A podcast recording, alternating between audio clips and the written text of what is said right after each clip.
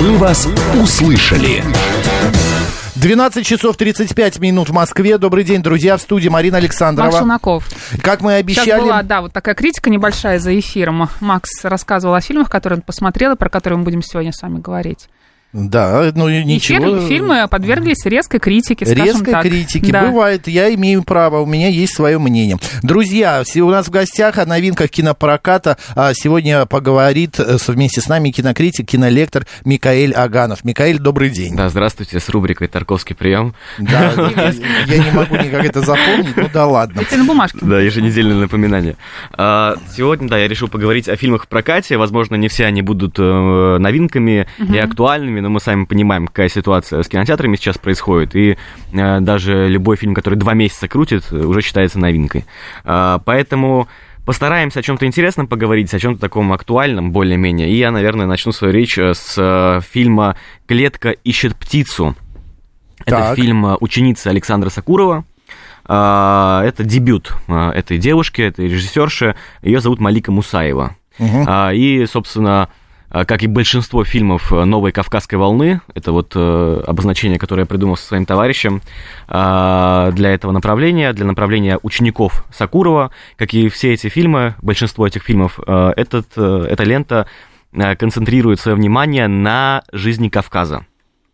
В частности, на том, как в Чечне живут молодые девушки, ну и женщины постарше, а, как они выстраивают свой семейный быт, как их выдают замуж, э, как у них рушатся мечты и так далее и тому подобное. Ну, то есть такая критика консервативного Кавказа. да. Как ее в Чечне восприняли эту ленту? Ну, если честно, я думаю, что ее там не показали, э, поэтому вряд ли там кто-то ее как-то воспринял.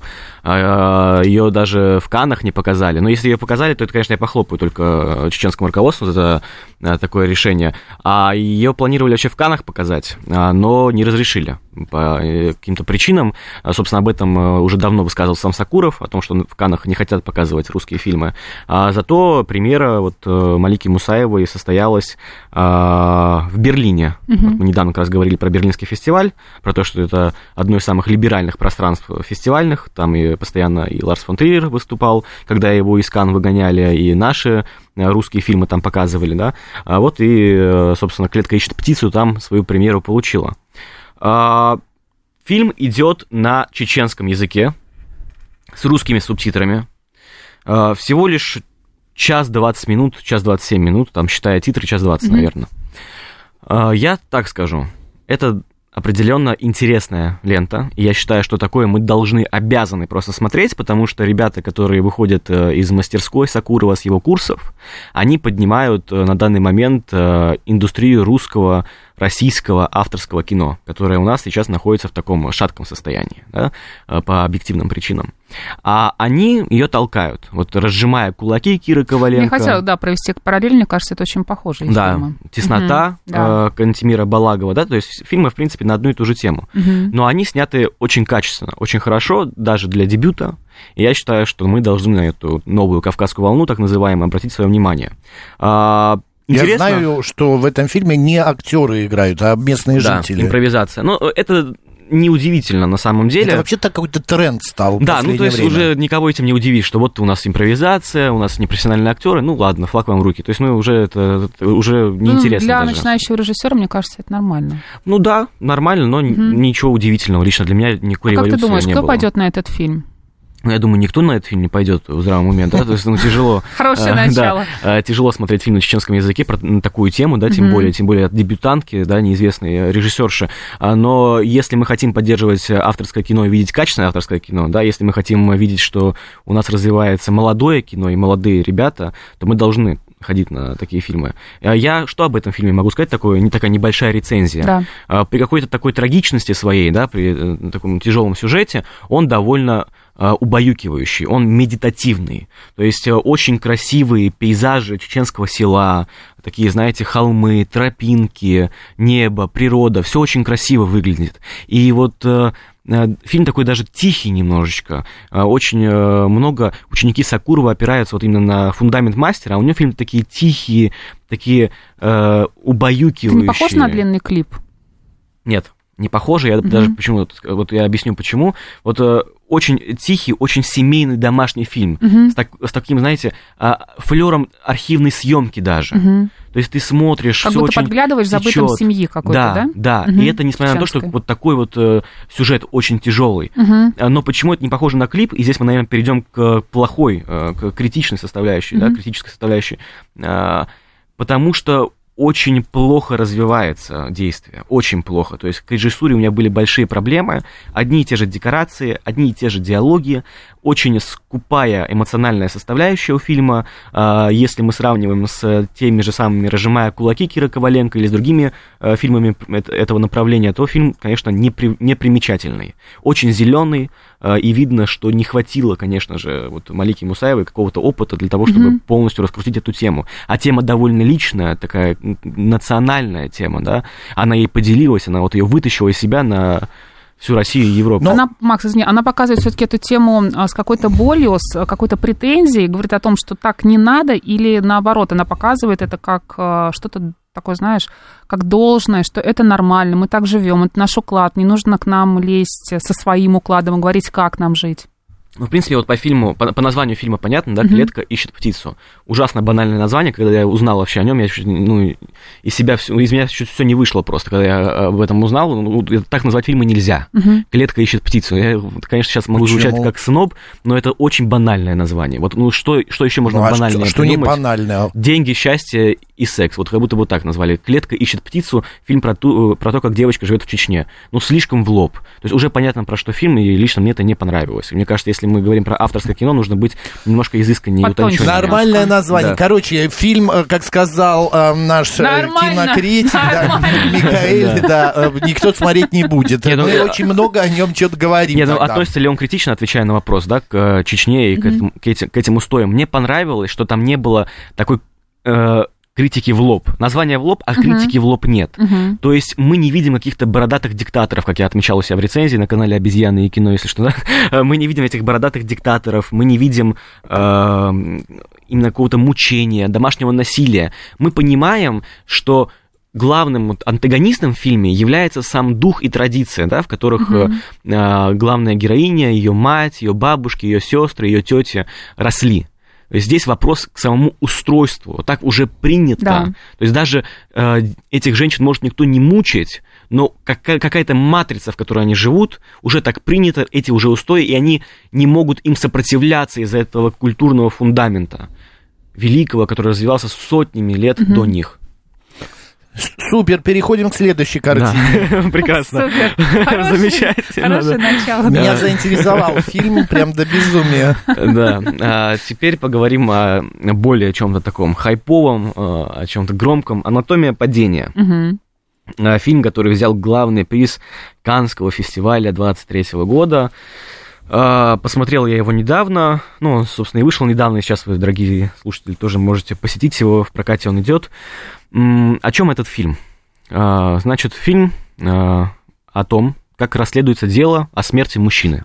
Значит, мужчина выпал из окна, на его голове обнаружили рану, а, в доме при этом, в загородном доме, откуда он и выпал, собственно, из чердака, которого он выпал, а, присутствовала только его жена, которая спала все время, С которой они поругались. да, с которой они накануне поругались, а его сын вообще был на прогулке. И только когда он вернулся с прогулки, он обнаружил своего отца мертвым. Мгм. В луже крови. Да, его, собственно, непонятно вообще, как он выпал с этого чердака, откуда рана, что происходит. И, в общем, весь фильм мы Да, пытаемся выяснить, нужно- что же произошло. Да, нужно расследовать. Мгм. И весь фильм, мало того, что мы выясняем а, обстоятельства его смерти через Мгм. суд, да, через судебное разбирательство, мы также выясняем а, нюансы семейной жизни, а, ссоры, какие-то измены, какие-то конфликты, претензии и так далее и тому подобное. Воспитание ребенка, вот все это перемешано. То есть судебное разбирательство перемешано с семейной психологией и с а, таким а, распадающимся семейным институтом. А тут название картины э, как бы напрямую показывает тоже, что он выпал. Да, анатомия, Анатомия падения, либо, падения. либо траектория падения тоже еще находили такой вариант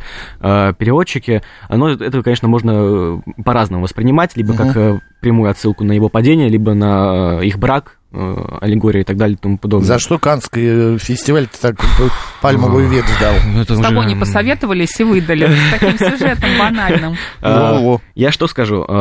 Фильм на самом деле э, вот, э, именно визуально Да. не самый примечательный, да, если вот мы вспомним э, «Титан», тоже, тот же Мгм. самый, да, который э, выиграл в 21 году «Пальмовый вет», там понятно было, за что дали «Пальмовый вет», там настолько было стильно, что аж провокационно, что вот ничего себе. Мгм. Здесь все очень простенько. Вот если фильм и модно выглядит, то по-европейски. То есть Сюжет очень... очень европейский. Да, ну Да? и визуально тоже. Да. То есть он очень э, модный именно по-европейски. Мгм, То есть он такой ничего лиш- лиш- э, лишнего, ни- ни- ничего такого аляпистого. Он очень э, документальный, э, очень э, э, с такой, знаете, голубоватой цветокоррекцией, зернистой картинкой. То есть вроде бы стильно, но вроде бы Мгм. ничего такого. Да. И мне это, конечно, понравилось. А, сюжет и даже действие, оно тоже особо ничем не отличается. А, при этом я скажу, что это одна из лучших процессуальных драм, которые я видел. Именно из-за своей простоты. Потому что обычно, если мы смотрим подобные фильмы, а, мы видим, что режиссер хочет развить на экране такую дуэль между стороной защиты и обвинения. Очень много акцента обычно э, в этом жанре сделано на разговоры, на диалоги э, вот между двумя сторонами, да, защита обвинения, на эти остроумные диалоги. Здесь же больше акцент сделан на криминалистике, именно на том, чтобы реалистично передать работу суда, работу стороны защиты, работу того, как работают кримина- криминальные эксперты, как они приводят в суде свои доказательства, как выслушивают э, э, тех же самых свидетелей. Короче, Когда- юристам будет интересен этот фильм. ну, я Адвокатом. думаю, что... Ну, да, да, э, адвокатом, но при этом при, при какой-то простоте фильм удает, ему удается держать вас в напряжении.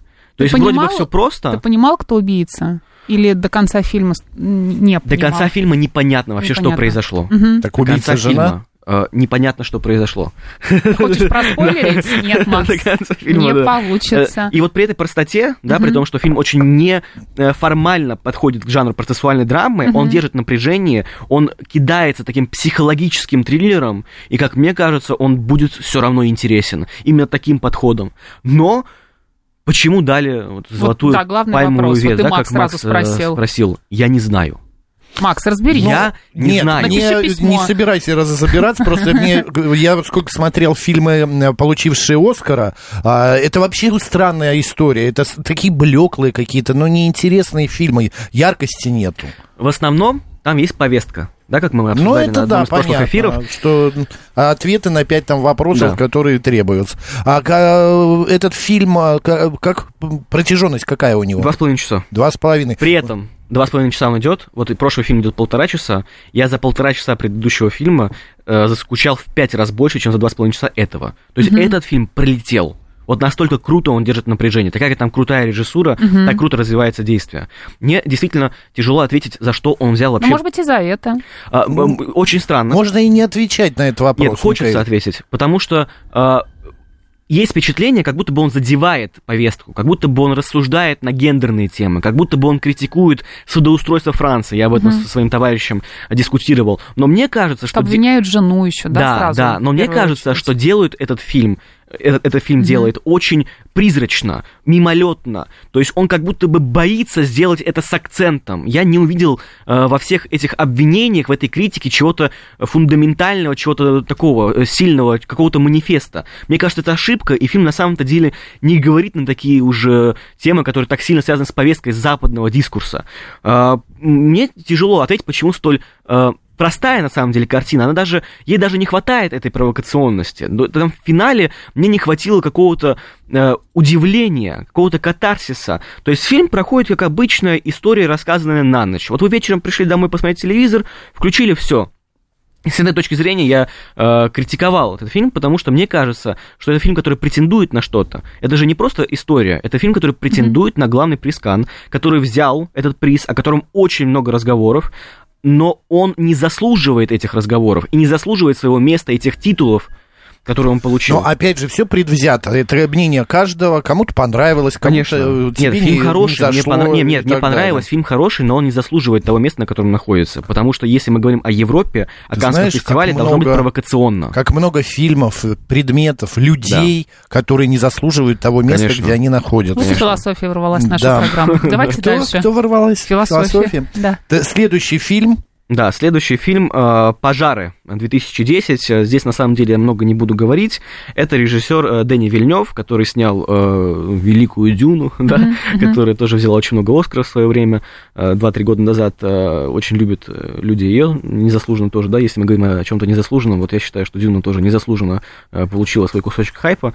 Вот режиссер Дэнни Вильнев, и если вы знаете Дюну, да, если вы знаете, о чем этот фильм, то для вас, наверное, будет удивлением вообще сюжет пожаров. Mm-hmm. Пожары повествуют о Ливанской войне 82 года. Делает он это, конечно, очень контекстуально, то есть он не констатирует на это внимание и не называется ни одна из сторон в этом фильме, не называется война. Безоценочная, да, да но угу не то что безоценочная, там дается оценка, uh но с обеих сторон. То есть uh критикуются обе стороны, но не называется. То есть прямо вам никто не говорит, что это Ливанская война. Вы можете только догадаться. Но когда речь идет про арабский мир, и мы узнаем, что там христиане режут беженцев, ну понятно, о чем речь. Это Ливанская война, скорее всего, из второго года. Так вот, фильм повествует об этом и одновременно о семейной драме. То есть у нас есть два параллельных повествования. Одно повествование концентрирует свое внимание на женщине, которая варилась в этой да, Ливанской войне, очень драматичные события ее жизни, ее семьи, как она теряла близких, э, как она пыталась туда убежать, э, как вообще ее жизнь изменилась из-за этого, да, как, как она изначально хотела со всем этим бороться за справедливость и кем она стала впоследствии.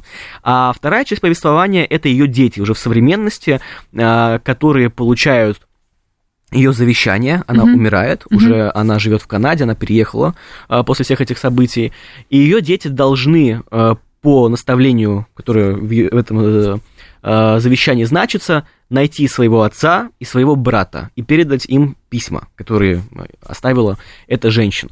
И она говорит, «А, пока вы эти письма э, не передадите, не доставите, пока вы не исполните мою миссию, я не разрешаю вам себя хранить с почестями. То есть вы не можете там закрыть крышку гроба, вы не ну, можете... заморочилась, да. Да, вы не угу. можете монумент поставить, угу. памятник мне, пока не сделаете это. Потому что, как она, да, она сказала, что угу. я как человек, который не исполнил своего обещания, не заслуживаю угу. этих почестей. Угу. Поэтому на ваших плечах, дорогие мои дети, лежит вот эта миссия, мое обещание выполнить. Вот такой сюжет. То есть уже вау, ну, уже на... рот открывается. Отсад нашли? Ну... А ты опять хочешь, чтобы вы рассказали, да. проспойлерили? А, я... Смотрите, да, Максим я... Геннадьевич. Ну, меня как-то он это... Опять не твое? Нет, мне нравится, да, вот э, завязка, завязка то, что вот рассказал Микаэль, да, и, ну, мне кажется, он тоже такой какой-то а, не динамичный. Нет, ну, конечно, не динамичный, но при этом вы там можете посмотреть, как и детей убивают, и дома Это сжигают. очень интересно. Следующий да, фильм, я думаю, будет очень динамичный, про который мы сейчас будем рассказывать. Да, Давайте, переходим. Поэтому, ну, сейчас я закончу. Поэтому, да, там на самом деле очень много драмы. Я вот ходил этот фильм я, конечно, понимал, что... Э, я второй раз его смотрел, потому что уже забыл некоторые детали, мне интересно было пересмотреть. Я, конечно, понимал, что очень много трагичного, и тяжело его будет смотреть, просто ну, на душе камень такой. Угу. Я, конечно, понимаю, что можно ко всем трагедиям войны относиться э, с точки зрения реалистской концепции, но все равно тяжело. И если мы сейчас смотрим на то, что происходит на Ближнем Востоке, то такая лента очень актуальна, конечно, будет. Ее посмотреть очень актуально. Как будет. называется еще раз фильм? «Пожары», 2010 год. Э, очень советую. Ничего особенного, такая э, жанровая лента лента про войну, про драму, про семейную драму, но такое смотреть надо, я считаю. А я вот в выходные посмотрел фильм «Голда», а, а, с да, Хелен Мирроу. А, но он тоже не сказать, что прям держит тебя в тонусе, таком, ага. ты прям... «Э!» вот, но как раз вот понять, из-за Отпуск чего... в сентябре посмотри. А, о, ты мне, мы уже его, о нем говорили. А, то а, именно он в тему, чтобы для тех а, понять, что происходит сейчас, на, ну, как раз вот на Ближнем Востоке. Да, да. Дальше. Дальше. Следующий фильм, Макс, точно для тебя. Да, последний фильм, ну, не, не знаю, как успеем, э, это Open Gamer. Конечно, давно он уже вышел, но идет не во всех кинотеатрах, но идет, слава, слава uh-huh, богу. Uh-huh. Нужно было время, пока все посмотрят, чтобы о нем поговорить, да, чтобы ни для кого удивлением не стало, что это вообще за лента. Open Gamer, 23 год, э, просто, скорее всего, претендент на все возможные Оскары этого года, или следующего года, следующего года, наверное, да, или этого. Нет, в феврале же, кажется, да? Примерно? Да, в феврале. Да, значит, следующего года. Значит, всевозможные вообще претендент, скорее всего, все он заберет, что только можно. Кристофер Нолан, великий творец современности. А что вообще можно сказать об этом фильме? А, я когда пришел, сел, я смотрю первые 20 минут, но я просто ужаснулся. То есть мне показалось, что первые 20 минут это вот худшее, что только мог сделать Нолан. То есть я сижу и я не понимаю, неужели весь фильм будет настолько плох? Начиная, э, ну, изнасилованным темпом повествования, заканчивая каким-то клиповым монтажом, как mm-hmm. будто бы я музыкальный клип смотрю, да, все туда-сюда скачет, никакого погружения в зрителя нету, никто с тобой не работает, когда ты смотришь этот фильм. Вот как будто просто э, взяли три трейлера, порезали из них лучшие моменты и выкинули на экран. На, смотри, еще деньги за это заплати. Ну, ничего себе. Вот это претензия вот на это Оскар. да. да, вот это вот эта награда, скорее всего, его ждет. Но, слава богу, Прошли эти 20 минут начальные, и все выровнялось. Главное, в общем, перетерпеть первые 20 Главное, минут. да. Пер... Ну, опять же, я смотрел со своим товарищем, мне показалось, uh-huh. ну, он сказал, что ему очень понравились uh-huh. 20 минут, и другому моему товарищу тоже все очень зашло, а, но я как-то не понял этого. Uh-huh. Может быть, тут мое искаженное сознание Будем готовиться, влияет, так, да. а дальше? А, дальше темп повествования выравнивается, угу. все очень гладко, все очень хорошо. А, конечно, у фильма есть э, большие минусы, э, например, это романтические сцены, от которых я плевался просто. Я, я в принципе, отношусь очень э, с таким э, трепетом к романтическим сценам в кино и к э, постельным сценам, потому что это всегда э, очень эксплуатационно выглядит, очень э, зрительски, как будто бы я свинтус, которого нужно покормить с лопаты. Вот так я это воспринимаю. А, но... Что плохого-то? Вот именно поэтому. Снято некрасиво. А, именно если вы про это говорите, да. э, очень банально. То есть вот фильм идет mm-hmm. очень хорошо, Вообще очень его... интересная драма, но как только в кадре появляется возлюбленная опенгеймера, та или иная, все скатывается до уровня Вуди Аллена «Великая ирония». Вот такая же банальщина, ужаснейшая. Вообще там в этом деле ничего сверхъестественного, там достаточно все банально. Нет, ну можно снять красиво об этом. В этом деле, да. В этом деле, да. Как известно. Можно снять красиво, а можно банально снять. Тут выдумывать Может быть, но он специально это сделал. Ну, я не знаю, вот как будто бы он писал сценарий. главное же было не показать его любовные э, повествования Опенгеймера, э, его любовную жизнь, а тоже какой он ученый, как он все вот э, работал над этой бомбой и так далее. Не совсем согласен, потому что очень большой большое влияние на жизнь человека влияет и являет его вторая половинка, имеет его вторая половинка. Поэтому и здесь даже сделает, делается акцент на том, что эти женщины, они влияли на его жизнь. То есть это не просто какие-то второстепенные персонажи. Именно отсюда у меня такая критика. То есть как mm-hmm. будто бы Нолан сам писал там э, вот части сценария, которые не касались романтических сцен. Как только речь заходила о женщинах в кадре, как будто бы садился трехлетний ребенок это писать. Вот такое ощущение. Ну это прям ужасно было. А, другой минус фильма о плюсах мы еще поговорим, но хочется сначала покритиковать, конечно же.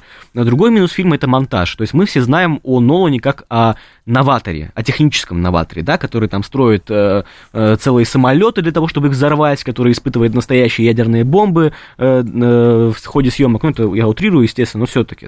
Он, э, у, него, у него репутация настоящая, гений технического такого развлекательного mm-hmm. блокбастера. Э, в этом же фильме э, очень много было плохого монтажа, на удивление. То есть для меня это было странно. То есть вроде бы все отлично, но как только речь заходит о таком банальном монтаже, ну вот банальный пример, переключение между сценами. То есть вот в одной, в одном, э, в одной сцене герой, в одном кадре герой стоит вот так, во втором кадре он стоит уже иначе. То есть э, не соблюдена такая композиция между сценами, да, то есть связи четкой между расположением людей в сценах нету. Вот такого рода плохой монтаж. И это, конечно, очень удивительно, такие банальные ошибки, ну, наверное, они самые распространенные Может быть, это было время. сделано специально, нет, мы это не было. Нет, нет, не точно, ну, это странно, нет? такое не делается специально. То есть угу. э, просто ошибки монтажа. И для меня это было странно, но не, не такая уже э, большая ошибка, чтобы на нее обращать внимание и из-за этого угу. критиковать фильм. Если мы же говорим о Э, преимуществах картины, да, то есть уже об этом всем забыли, поняли, есть минусы, естественно. У нас минутка.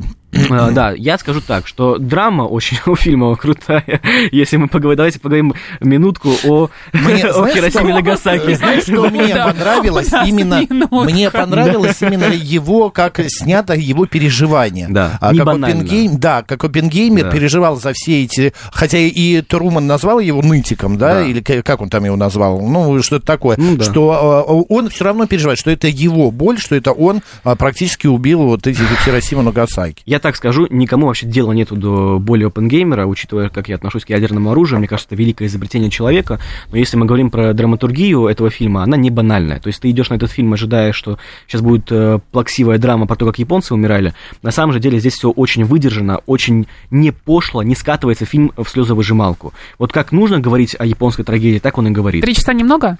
Немного. Много. Нет. Микаэль Аганов, кинокритик и кинолектор, был сегодня в гостях у нас новинки кинопроката. Новости.